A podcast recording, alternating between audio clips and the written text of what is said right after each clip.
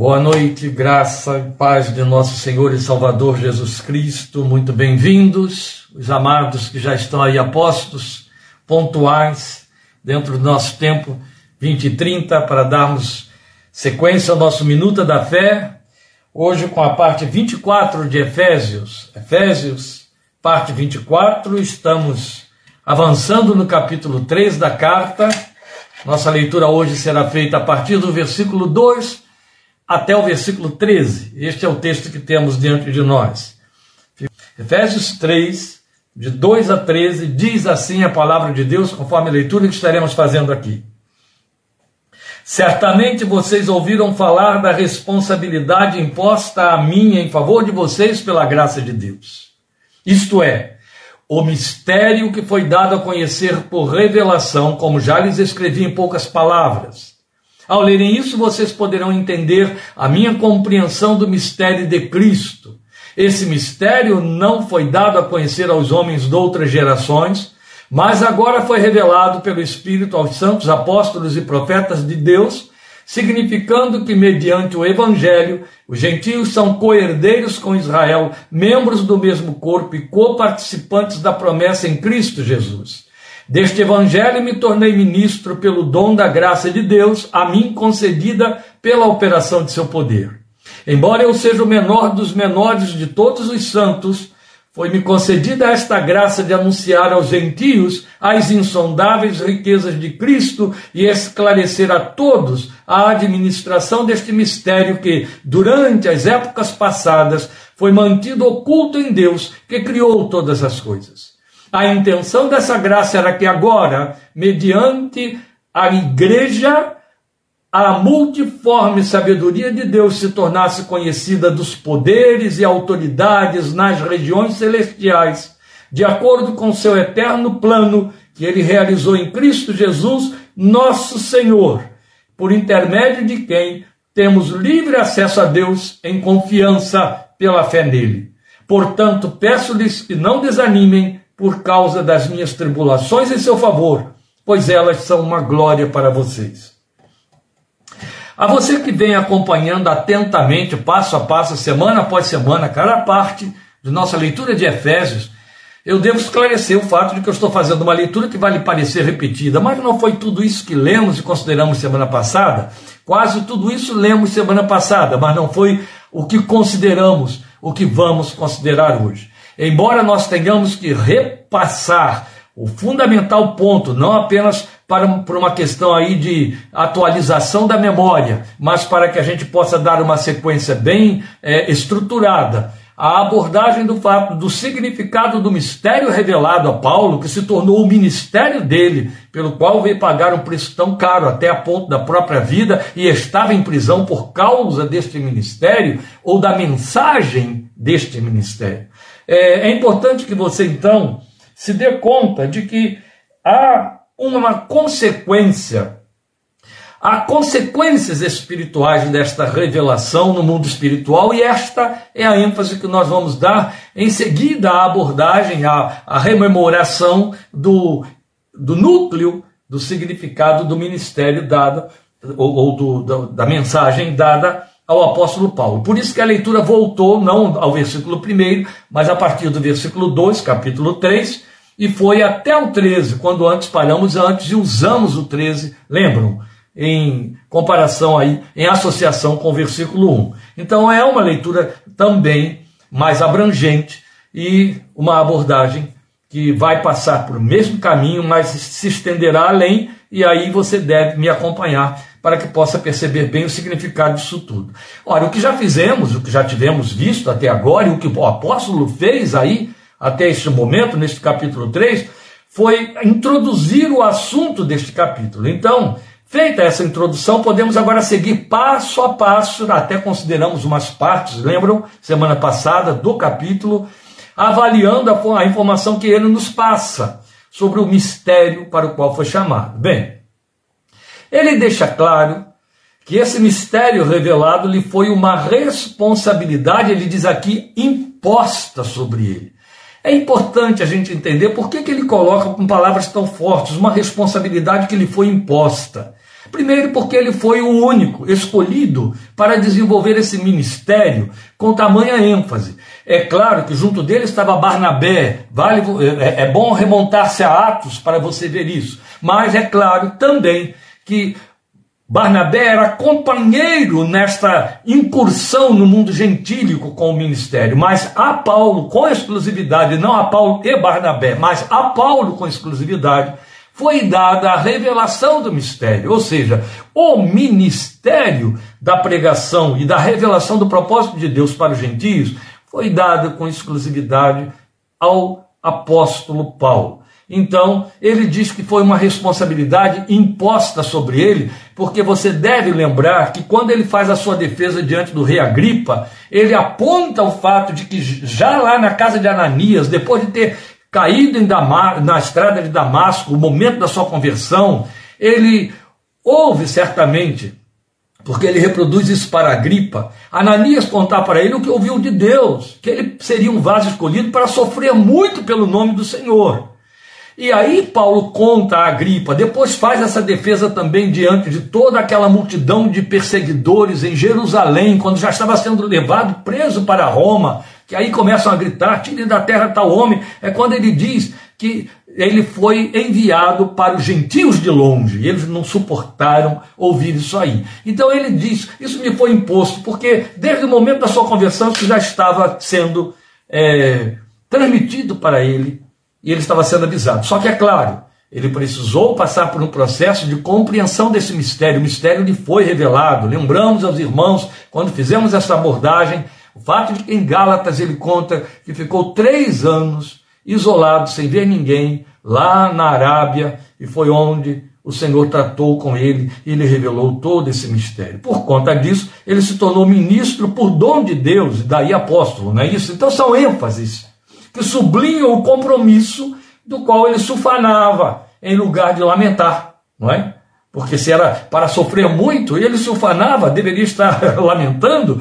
Vamos lembrar o que ele ensinou aos filipenses. Ele foi dizer aos filipenses no capítulo 1, versículo 29, que também aos filipenses foi dado o privilégio de não apenas ou não somente crer em Cristo, mas também de sofrer por ele. São palavras fortes, são revelações profundas do comprometimento do Evangelho com os que são chamados, dados à fé cristã em Cristo Jesus, que pessoas não querem pensar muito sobre isso aí, porque né, existe, muito, existe muita superficialidade em termos de conversão cristã, desde os primórdios até os dias de hoje, entre nós mais do que em qualquer outra época, porque, é claro, indo na direção do que Jesus profetizou Cada vez a igreja estará mais desprovida de fé, cada vez mais vazia de amor. Foi Jesus quem disse isso.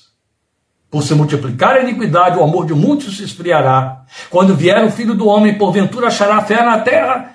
A igreja da nossa geração tem menos amor e crê menos do que as das gerações anteriores. As que virão estarão continuando na direção desta profecia. Não nos iludamos. O Filho de Deus nunca enganou ninguém. Nunca enganou ninguém. Então, é claro, não é de surpreender que crentes não queiram nem ouvir falar e muito menos pensar sobre máximas desta ordem, né? O privilégio de não apenas crer em Cristo, mas também de sofrer por ele. Ainda que custasse a Paulo liberdade e depois até a própria vida, ele sufanava desse ministério que ele recebeu. Então ele deixa claro que o mistério jamais revelado noutro tempo Chegou ao conhecimento dos profetas e apóstolos, vamos lembrar, ele falou, vimos recentemente no capítulo 2, a igreja alicerçada sobre o fundamento dos apóstolos e profetas, e estamos nos referindo a profetas do Novo Testamento, não é? Dos últimos dias, é o que ele diz lá, fundamento da igreja. Mas há uma revelação particular que só a ele foi passada, diferentemente do que ocorreu com os demais. Volte aí aos versículos 4 e 9 para você perceber isso. Ao lerem isso, ele diz no versículo 4: Vocês poderão entender a minha compreensão do mistério de Cristo. Oh, a minha compreensão do mistério de Cristo. Depois no versículo 9 esclarecer, falando do ministério que lhe foi dado, esclarecer a todos a administração deste mistério que durante as épocas passadas foi mantido em, oculto em Deus, que criou todas as coisas. Ora, Ele diz que esse mistério que foi mantido oculto desde eras passadas, agora foi revelado aos seus santos apóstolos e profetas, mas a ele foi dado esclarecimento desse mistério que nem os demais alcançaram. Por quê?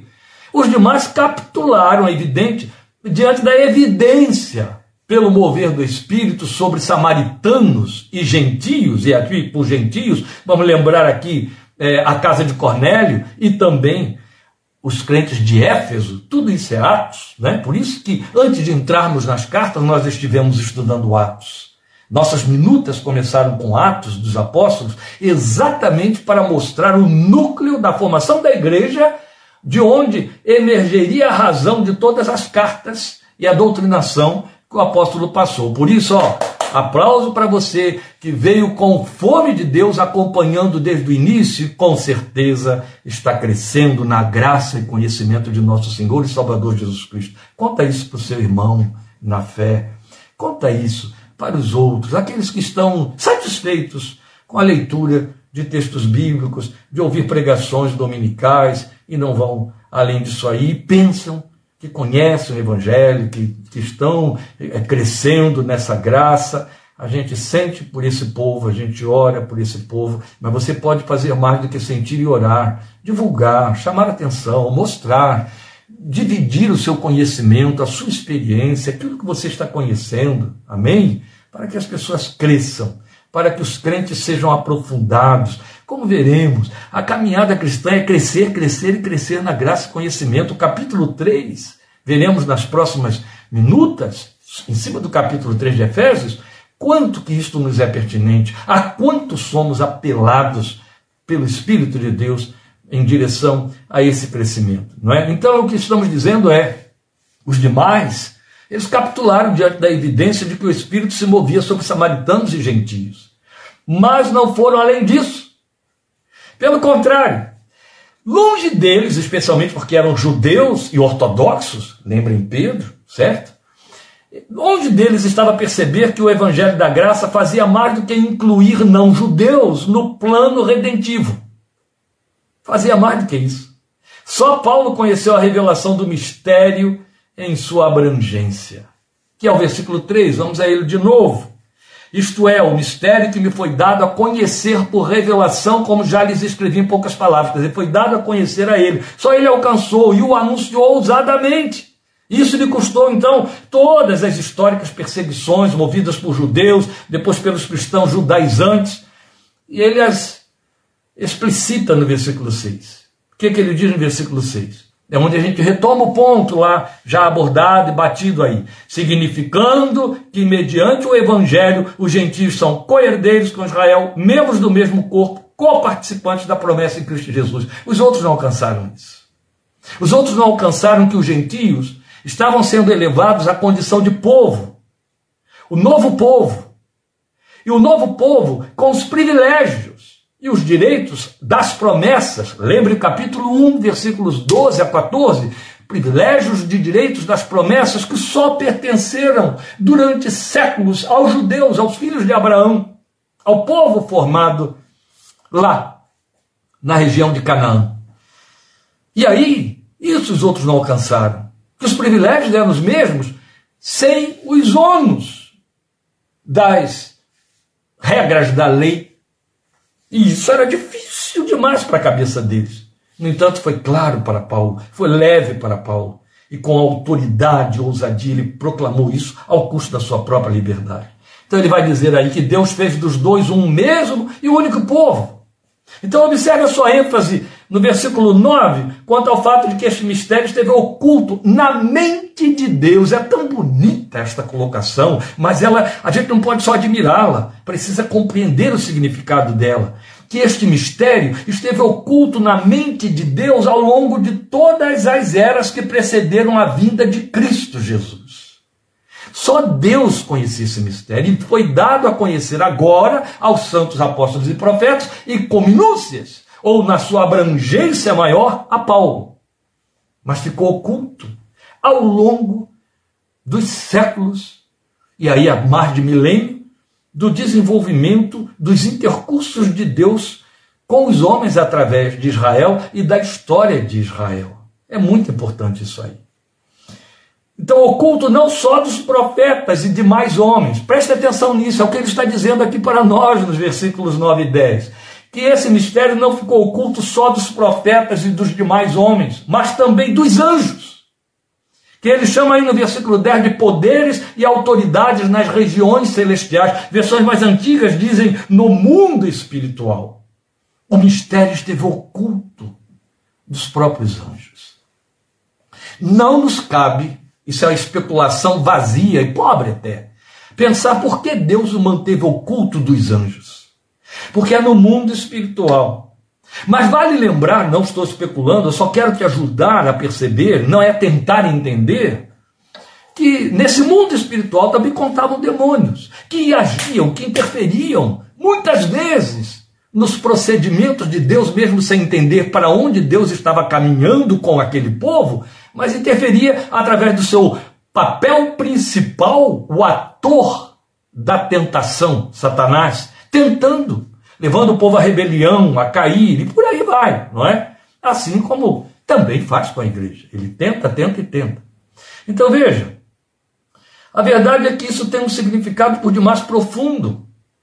Vamos tentar esmiuçar esse significado agora. Então eu volto à leitura de 9 e 10 para que você possa se sensibilizar no entendimento desse, desse, ou no esclarecimento desse mistério. Ele diz: esclarecer a todos a administração deste mistério que durante as épocas passadas foi mantido oculto em Deus, que criou todas as coisas. A intenção dessa graça, então ele explica, a, é, é que a intenção dessa graça era que agora mediante a igreja, mediante a igreja, o que ficou oculto ao longo dos séculos na mente de Deus, ficou oculto para que agora, mediante a igreja, viesse a ser revelado. A multiforme sabedoria de Deus se tornasse conhecida dos poderes e autoridades nas regiões celestiais. O que, que significa isso? Veja, Anjos participaram, é evidente, Deus os usou muito, de todos os intercursos de Deus na história da humanidade e ainda mais pertinentemente na história do povo criado em Abraão, os israelitas. Está em todo o registro das Escrituras do Velho Testamento. Mas esses anjos, quem quer que fossem, mesmo os das, das, das é, da alta hierarquia, os arcanjos, e aí você tem nome de dois deles, Miguel, Gabriel, não é assim? Eles nunca alcançaram conhecimento da razão da maioria, se não de todas, as circunstâncias que desenhavam essa história e intercorrências. Não alcançavam. A própria formação do povo sob circunstâncias tão adversas. Você há de convir, nós convimos, que é, um Deus todo-poderoso e soberano. Que o próprio Paulo diz em Romanos: quem resistiu à sua vontade? Que Jó declara para nós: nenhum de seus planos pode ser frustrado. Esse Deus soberano, por conta só da sua soberania, sem nem precisar falar do seu poder, ele poderia ter determinado e feito estabelecido as coisas com o povo e na história do povo, tal como ele fez nos atos da criação do cosmos. Haja, seja feito. Haja, faça-se, venha, aconteça. É claro, inclusive é a tal fé pela qual, é a ótica de fé pela qual nós vemos Deus. Nós queremos um Deus muito mandrake, né? muito mágico, muito varinha de condom, a fada das historinhas e tal. Então os anjos percebiam que nesses intercursos havia contradições e paradoxos inexplicáveis. Eu volto a dizer, a própria formação do povo sob circunstâncias tão adversas. Deus faz promessa a Abraão de que a descendência dele vai. Eu não posso entrar nesses detalhes, vamos gastar muito tempo, mas de repente essa descendência começa lá em Canaã, com a casa de Jacó, doze filhos, doze cabeças de clãs. E de repente uma fome terrível toma conta da região, um filho coitado é traído pelos irmãos, levado cativo para o Egito, lá ele cresce extraordinariamente, aquela família vem humilhada, esfamada para dentro do Egito, fica preso lá, crescem, ganham uma terra, há um momento de honra, daqui a pouco desonra, desonra, desonra, desonra, à medida que eles crescem, perseguição terrível, assassinato de bebês recém-nascidos judeus. E crescem lá dentro, mas viram escravos e sofrem lá dentro 430 anos. Meu Deus. Em toda a história da humanidade, gente, 430 anos é tempo demais. Os anjos estão vendo estas coisas tão contraditórias, tão paradoxais, tão fora do contexto da própria promessa feita a Abraão acontecendo e eu imagino, estou inventando isso aqui, anjos questionando, né? Mas por que, que Por que, que ele deixa acontecer? Por que, que ele não muda isso aí? Por que, por quê? Por quê? Depois a própria outorga da lei, a forma como foi feita. A formação desse povo no Egito, aquela peregrinação pelo deserto, a ascensão e queda de tantos impérios, inclusive com o aparente consentimento de Deus em seu poderio, no poderio desses impérios, que não só pôs em risco a integridade desse povo, como produziu o cativeiro babilônico, e a cada vez que esse tipo de coisa acontecia, a cada vez que Israel era massacrado ou invadido, parecia que o plano de Deus e a promessa de Deus desaparecia. Não só. Muitos, muitos séculos depois, Deus levanta um homem, Davi, firma com ele uma nova aliança, estabelece com a casa dele uma aliança para fazer dizer: daí virá aquele que será rei em Israel, e a gente já sabe a quem ele se referia, o filho de Davi, mas a casa de Davi quase se extingue. Quase se extingue. Nasce um Manassés da casa de Davi, que vira bruxo. Isso sem falar no que já tinha acontecido lá no Reino do Norte, com Acabe, etc. Mas na casa de Judá, nasce um Manassés que vira bruxo. Mas a verdade é que Manassés, por fim, acaba se convertendo. E Deus faz prevalecer a promessa feita a Davi, os anjos estão vendo isso. Então houve ascensão de impérios que imprimiram marcas na cultura, na moral, na forma de pensar da humanidade, incomparavelmente superiores ao povozinho de Jacó. Superiores. Superiores nas artes, na industrialização, na ciência. Se você for estudar e verificar o nível da cultura e da ciência dos egípcios, entre os quais Israel se desenvolveu, e muito posteriormente, o nível cultural dos assírios babilônios, meu Deus, eles estavam no topo do conhecimento e do controle de, de artes e de magias. Israel estava lá embaixo, preso à lei, sem saber explicar outras coisas a não ser: meu Deus criou, Deus criou, Deus criou. E aquele povo todo, aqueles impérios ascendiam, cresciam, inclusive tão maiores do que um povo que foi estabelecido pelo próprio Deus. E Deus permitia que essa gente entrasse, invadisse, influenciasse. Eu imagino os anjos coçando a cabeça, disso que Paulo está falando. E depois, inclusive, o quase aniquilamento do povo pelo Império Romano. E aí, a chegada do tempo que o Espírito inspirou Paulo a descrever como plenitude dos tempos em que o Filho de Deus veio a encarnar. A partir daí, algumas coisas começam a ficar um tanto mais claras. A língua, a cultura grega, levada nas asas daquele leopardo profetizado por Daniel, Alexandre o Grande, que então transforma a linguagem, a filosofia, a forma de pensar do mundo padronizada, uma linguagem só, abrindo espaço para o evangelho fluir. Isso é tão vasto e é tão profundo que você vai lembrar, que você vai encontrar Paulo e também João, evangelista, fazendo uso de uma terminologia que já versava pela humanidade, pelos povos, há centenas de anos, desde as penas de Platão. João vai se servir do Logos divino, Paulo outro tanto, Paulo vai se servir de filósofos epicureus para pregar o evangelho de Jesus na linguagem que a humanidade podia compreender, não só. A lei estava confinada ao hebraico dos judeus, que inclusive perderam a pronúncia do nome de Deus, estão cheios de restrições.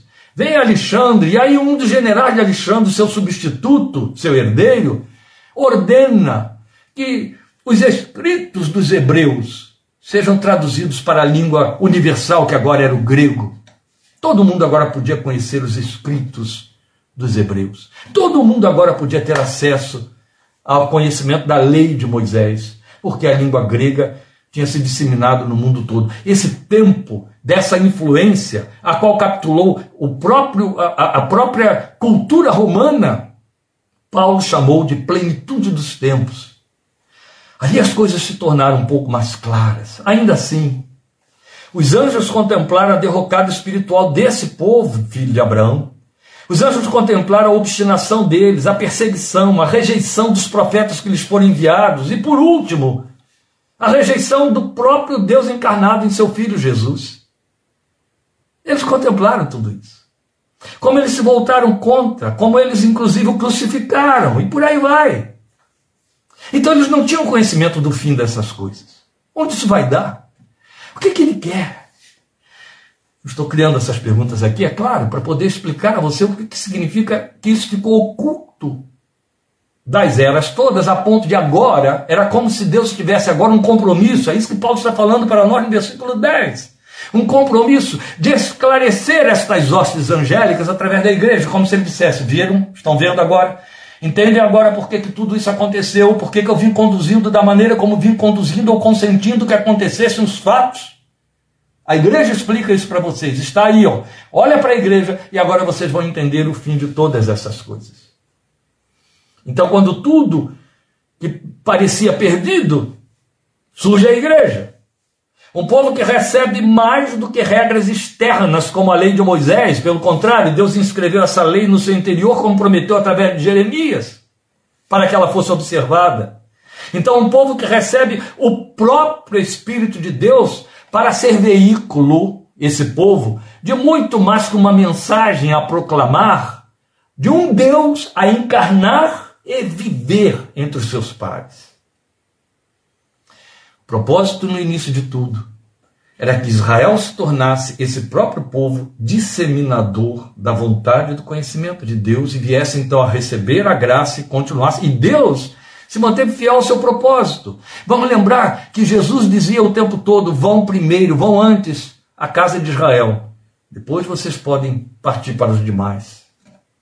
Até no momento em que ele diz que eles seriam testemunhas, ele disse: Vocês começam por Jerusalém, Judéia, Samaria e depois até os confins da terra. Por último, ele diz: Vão e façam discípulos de todas as nações. Pois bem, um povo, que é a igreja, sobre o qual eles agora, os anjos, viam acontecer a razão de tantas promessas que pareciam não fazer sentido quando foram ditadas, como que aos filhos de Abraão foram ditadas como se só os filhos de Abraão serão para mim particular tesouro. Eu estou só pensando algumas. Filhos que não mentirão. Os anjos não entendiam, não, mas cadê? Não está acontecendo. Está indo de mal a pior. Menina dos olhos de Deus, etc. Era a igreja. Era o novo homem criado em Jesus Cristo para ser alçado desde sua queda em Adão a essa estonteante glória de ocupar o lugar de filhos de Deus. Posição jamais oferecida a anjo algum, nem mesmo aos filhos de Abraão. Então, Paulo diz no versículo 11 que tudo isso se constituía num plano eterno de Deus. Volte ao versículo 11. De acordo com seu eterno plano que ele realizou em Cristo Jesus, nosso Senhor. Aleluia. E aí vale vincular aqui de novo na nossa memória 2:10 de Efésios criados, eu e você, em Cristo Jesus, para as boas obras, preparadas de antemão, preparadas nos dias da eternidade, para que as realizemos. Era um plano eterno, era coisa antiga, não foi elaborado de última hora para cobrir a falha dos judeus como povo de Deus. Alguns pensam que é isso, mas estão muito equivocados. Não.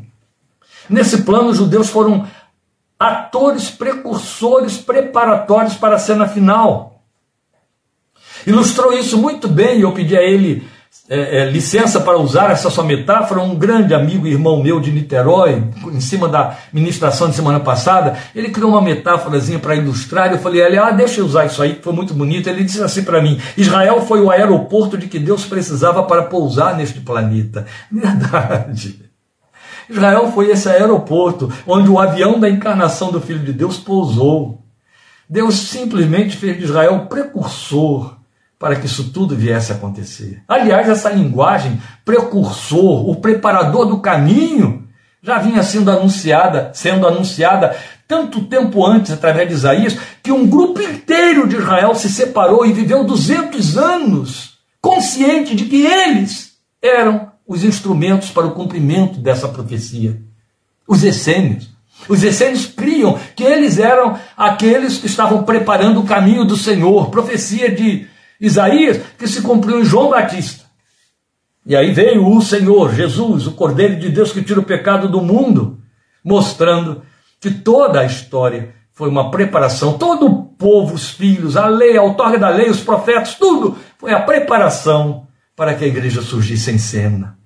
É algo para nós nos dobrarmos com profunda reverência, porque essa igreja somos nós.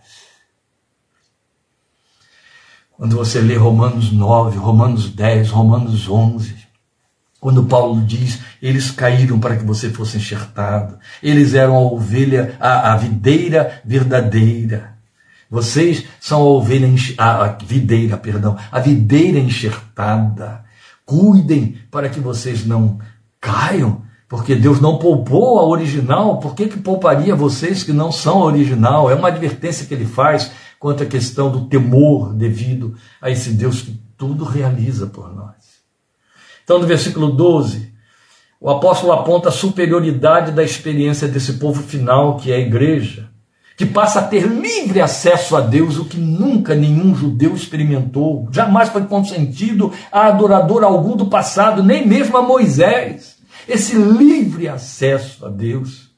Embora Moisés tenha subido ao Sinai, Embora Moisés tenha construído o tabernáculo, quando Deus criou as restrições, Moisés ficou de fora. Só seu irmão, sumo sacerdote, Arão, podia entrar lá e aspergir o sangue da aliança sobre a tampa, o propiciatório, a tampa da arca.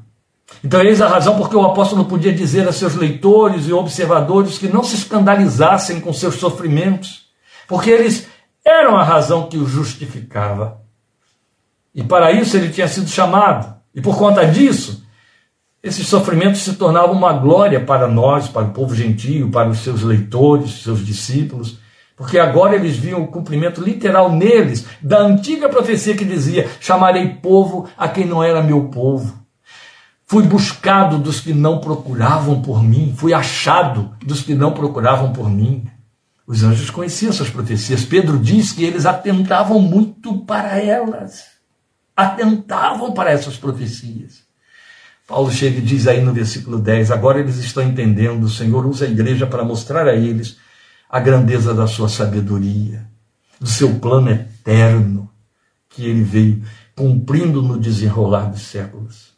Então os anjos agora, agora entendiam o alcance de tantas e tão gloriosas promessas que os filhos de Abraão ouviram por séculos sem delas fazerem caso algum como aquela de Jeremias, em que ele, o Senhor, garantia: E buscar-me-eis e me achareis quando me buscardes de todo o vosso coração, e eu me deixarei achar por vós.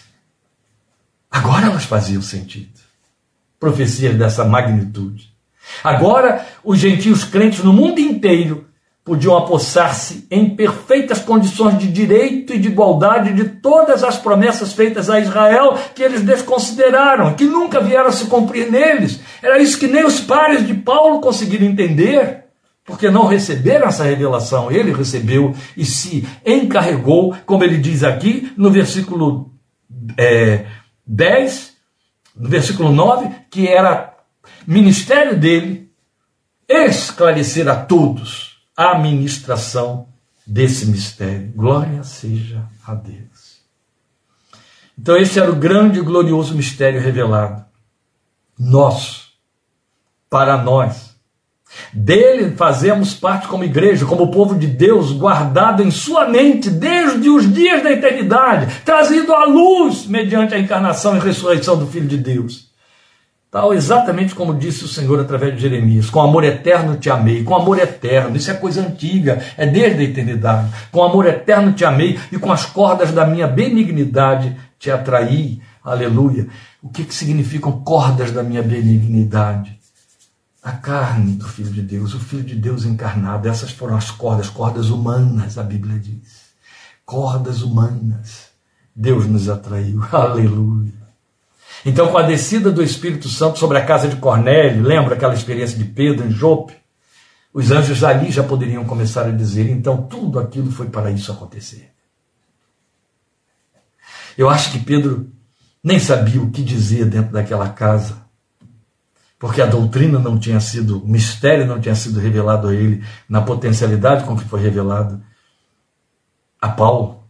Ele só podia remontar-se lá, Atos capítulo 15, aos judeus em Jerusalém, a igreja que estava sendo liderada por Tiago, para dizer: Eu vi o dom do Espírito descer sobre eles. E então eu tive de entender que eles também passavam a fazer parte dessa promessa, tais como nós. O, o Espírito veio sobre eles como sobre nós no princípio. Já haviam se passado anos, viu, gente?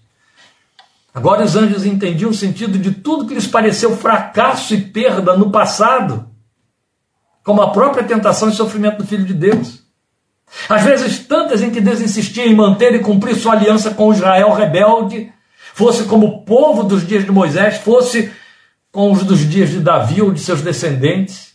Eles agora estavam entendendo como Deus investia e insistia, ainda quando eles rejeitavam e perseguiam os profetas que lhes eram enviados. Os anjos agora podiam entender como Deus veio trazendo ao longo da maturação da história o seu plano de redenção do homem decaído. Como ele consentiu em usar a perseverança de profetas como Elias, Jeremias, Daniel. Como ele levou o ser humano fosse através da lei promulgada, e aí eu estou falando dos filhos de Abraão, através de Moisés, fosse através de grandes filosofias, como as dos gregos que marcaram um século inteiro, e civilizações, e civilizações com pretensões redentivas e filosofias com pretensões redentivas, Deus foi consentindo em todas elas. Ainda mesmo consentiu com o longo esforço de tantos povos correndo atrás de todas e tolas oferendas e sacrifícios para alcançar a salvação pessoal, inutilmente. Então Deus permitiu que eles comprovassem, e isso continua acontecendo, todo o seu fracassado esforço em se salvar para por fim mostrar através da igreja o que só ele poderia fazer. Transformar o homem perdido pelo perdão oferecido através do sacrifício de seu filho. E veio em graça morrer pelo pecador, morrer em seu lugar, morrer por esse homem. Nenhum esforço humano, nenhuma filosofia produzida, nenhuma magia pensada, nenhuma religião estabelecida, nem mesmo a lei de Moisés alcançava o poder de redimir o homem de seus pecados. E Deus permitiu que eles envidassem todos os esforços para mostrar a eles: é inútil, vocês nunca se salvarão a si mesmos. Mas o meu filho vai fazer isso a seu favor. É a graça que redime e convence o coração arrependido de que está perdoado, de que é filho de Deus e de que tem vida eterna com o Deus que o amou e se colocou como pai em seu lugar. Isso é a igreja. A igreja é constituída por esse povo que crê, daí o título crentes. Crentes porque creem nessas imorredoras promessas. Então agora os anjos podiam entender o significado da palavra que diz: Não me envergonho do Evangelho, porque é poder de Deus para a salvação de todo aquele que crê, primeiro do judeu e depois também do gentio, depois também do grego, como dizem versões mais modernas, Romanos 1,16. Os anjos agora entendiam o significado disso. Não me envergonhe do Evangelho, é poder de Deus para a salvação de todo aquele que crê. Aleluia. Então, este evangelho, ele vinha sendo anunciado desde os primórdios da humanidade, está entendendo? Ele não veio acontecer a partir do momento em que os anjos apareceram nas campinas de Belém, ele não veio acontecer a partir do momento em que Jesus começa, como homem feito aos seus 30 anos de idade, a se revelar como mestre do Messias. Não, este evangelho se consumou ali, mas este evangelho veio sendo pregado desde os primórdios da humanidade, só que os anjos não entendiam o que estava significando. Eu só quero lembrar a você a palavra que o Senhor disse, promessa, promessa, boa nova, evangelho. Já no momento da queda do primeiro par, o Senhor chega para Eva e diz: Eu porei inimizade entre ti e a serpente, entre a sua semente, a semente dela, da serpente, e o teu descendente, este, o teu descendente, sabemos a quem ele se refere, Jesus, lhe ferirá a cabeça, e ela ferirá o calcanhar dele, a sua morte na cruz. Louvado seja Deus. Ali estava o Evangelho sendo anunciado, nos primórdios da humanidade, entende? Tudo já estava lá planejado na mente divina. Glória a Deus. Glória a Deus. Eu já passei do tempo, encerro agora. E aí, em nome de Jesus, continuaremos a partir do versículo 14, quarta-feira que vem, com minuta 25, mas agora fica fácil você entender por que o apóstolo disse: viemos a ser um espetáculo para o mundo, tanto diante de anjos como diante de homens. Isso está em 1 Coríntios 4, 9. Agora você entende. Viemos a ser um espetáculo para o mundo, o mundo espiritual e o mundo temporal. O mundo espiritual, anjos. O mundo temporal, homens. Viemos a ser espetáculo. Viemos a ser o que na linguagem dele, segundo os Coríntios 3, é carta viva, conhecida e lida por todos os homens. Esse é o evangelho sem palavras. Olha como é grande a nossa responsabilidade, amados. Anjos prestam atenção na nossa vida, porque estamos desempenhando esse papel no palco da existência. Somos os filhos de Deus, posição que eles não ocupam. Vidas perdoadas, vidas elevadas à capacidade de crer em meio às adversidades, a esperar, não buscar apenas livramento, mas continuar adorando, confessando, honrando e adorando num nível que ninguém pode oferecer a não ser como filho resgatado e redimido. E os homens nos contemplam. Nós não podemos esquecer isso. Nós não podemos esquecer que somos espetáculo aos homens nas nossas negociações, nas nossas decisões, naquilo que dizemos, na forma como vivemos junto de nossa família, diante de nosso cônjuge, diante de nossos filhos, diante de nossos vizinhos, diante de nossos superiores, diante dos nossos servidores, nossos empregados, diante de nossos colegas, diante dos nossos amigos, no comportamento, no falar no ir e no vir, no reagir. Somos espetáculos, somos observados. O evangelho que, sem palavras, estamos passando com a nossa vida é mais eloquente do que qualquer coisa que sai pela nossa boca, porque se o que sai pela nossa boca não pode ser conferido e atestado por nossas atitudes, nosso testemunho é falso e aí nos tornamos como pedra de tropeço, disse o Senhor Jesus. Isso é muito triste. Somos espetáculo a anjos e a homens, como igreja. Deus pensou isso nos dias da eternidade. Glória seja o seu nome. Adore a Ele, porque Ele te incluiu neste plano. Porque, segundo a revelação de Efésios 1,4, de Efésios 2,10, quando Ele pensou tudo isso na eternidade, Ele pensou em você para este tempo da história, para esta era, para esta geração, para este tempo. Não desperdice a glória desta vida com aquilo que diz respeito aos outros. Vamos lembrar o que Jesus disse para um dos seus afoitos, pretensos seguidores Deixa os mortos que sepultem seus mortos, mas tu vai e prega o evangelho de Deus. Dá a César o que é de César, mas dá a Deus o que é de Deus. O que pertence a César não pertence a Deus, e o que pertence a Deus não pertence a César. Não misture as coisas, deixe que os outros façam isso. Você foi chamado para coisa muito mais nobre. Este sou eu, este, esta é você. A nossa vida de fé é um espetáculo para anjos que nela veem a demonstração da sabedoria de Deus. Fecho isso tudo lembrando a você a palavra de confronto que Deus fez a Satanás com respeito a Jó. Viste tu, meu servo Jó? A ninguém tenho na terra semelhante a ele. Satanás tinha desafiado Deus dizendo: toca nele, fere ele, tira tudo que ele tem, e tu verás se ele não blasfema de ti na tua cara.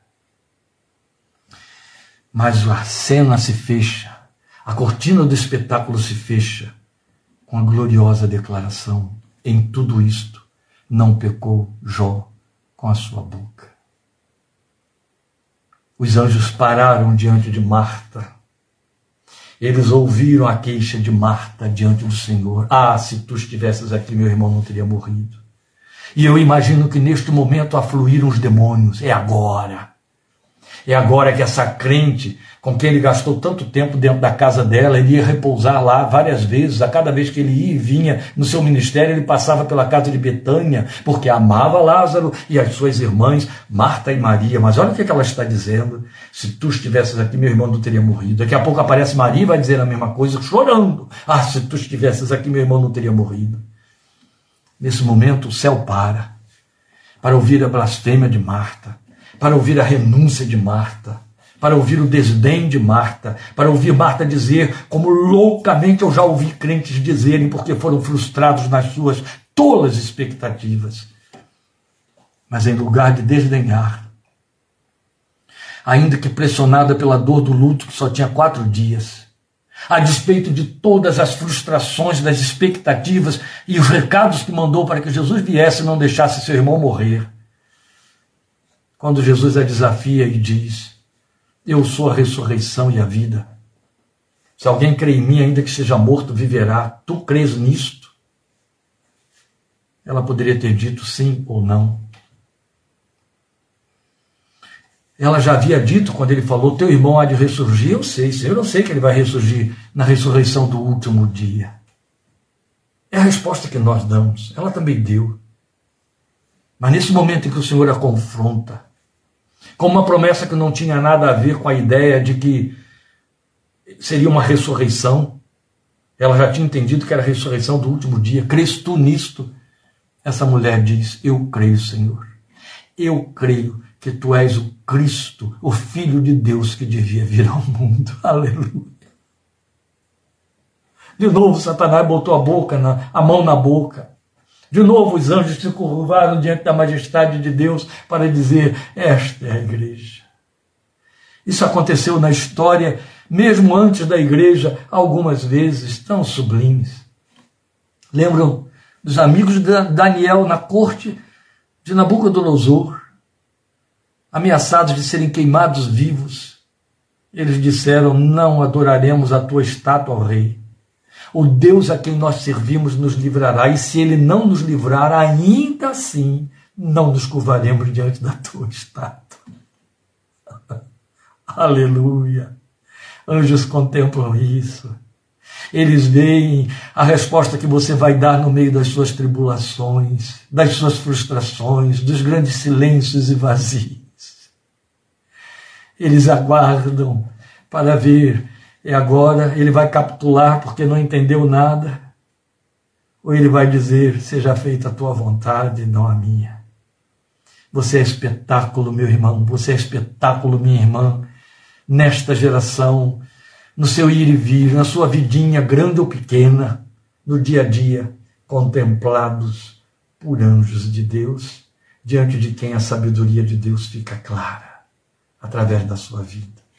Deus te abençoe, te fortaleça. Estejamos juntos domingo, querendo Deus, e quarta-feira que vem, dando sequência com a parte 25, Efésios 3, de 14 em diante. Amém? Obrigado por sua companhia, sua participação, sua atenção. Compartilhe Efésios. Se você estudou Filipenses, compartilhe Filipenses. Se você estudou Atos, compartilhe Atos. Edifique o outro. Abençoe outro. Instrua outro como o Senhor orientou. Amém? Em nome do Senhor Jesus. Deus te abençoe. Amém.